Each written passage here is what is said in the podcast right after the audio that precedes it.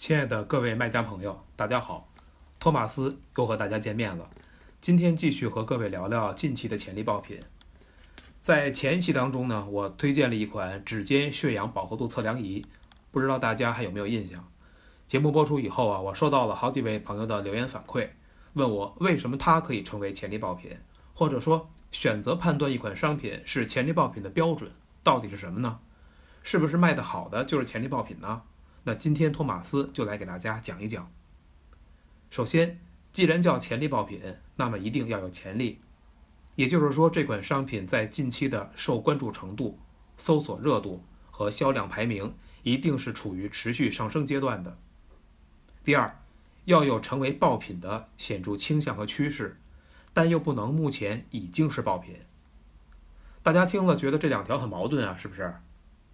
其实我们说，这恰恰就是一款潜力爆品的特征。除此之外，还需要具备这样的特征。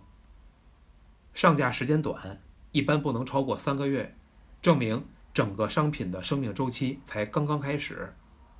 需要满足评论数、评分数少，一般不超过三十，证明目前购买的人数还不太多，这款商品还没有烂遍大街。需要满足评分星级高，证明购买过的人对这个商品的评价很高。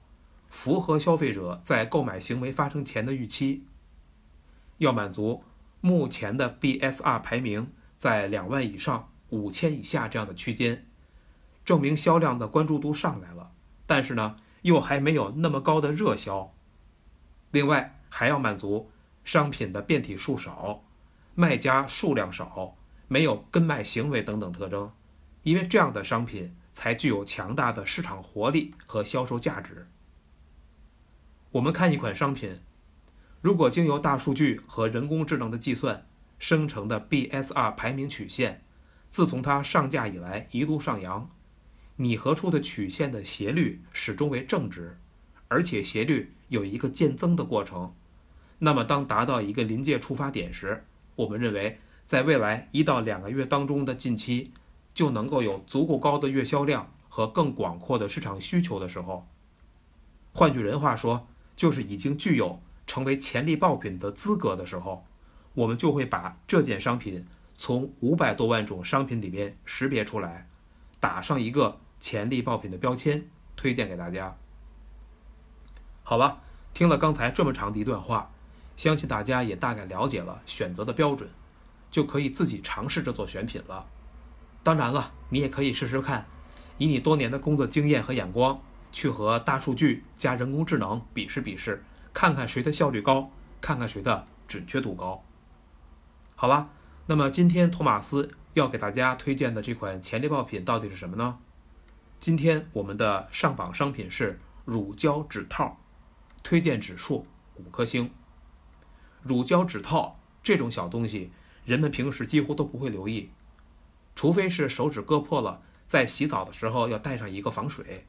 除此之外，谁还会在刷马桶、染发或者是修自行车的时候想到戴个指套呢？这也太矫情了。可是，这半个多月以来，一切都变了，真的是一切都变了呀！像海啸一样席卷全球的这个疫情来势凶猛，欧美这么多国家现在的形势是极为严峻，人们被迫只好留在家中，到了万不得已必须得出门的时候。一定要做好全副武装。中国的网民在这段时间发明了好多种出门乘坐电梯时安全按电梯按钮的方法，大家还记得吧？比方说，把一包抽纸贴在电梯间的墙壁上。可是，在一卷纸都被抢购一空的国家，你想想看，这包抽纸又能在这儿停留多长时间呢？好吧，乳胶指套这个小东西。就可以帮助你扫除触摸电梯按钮时的焦虑。这款乳胶指套在十二月中旬上架，一度排名是不温不火。近期疫情开始严重化以后，突然就跃升到热卖排名的前列了。